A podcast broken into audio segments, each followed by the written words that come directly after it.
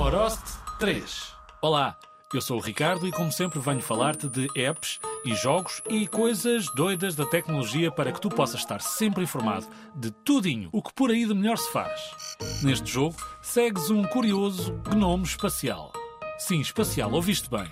Este gnome usa os poderes de uma flauta mágica para viajar pelo cosmos em busca das suas verdadeiras origens. Ou, como quem diz, para saber de onde veio. Visita os nove mundos extraterrestres e únicos, carregadinhos de desafios coloridos, criaturas fantásticas e surpresas, muitas surpresas. A música é brutal.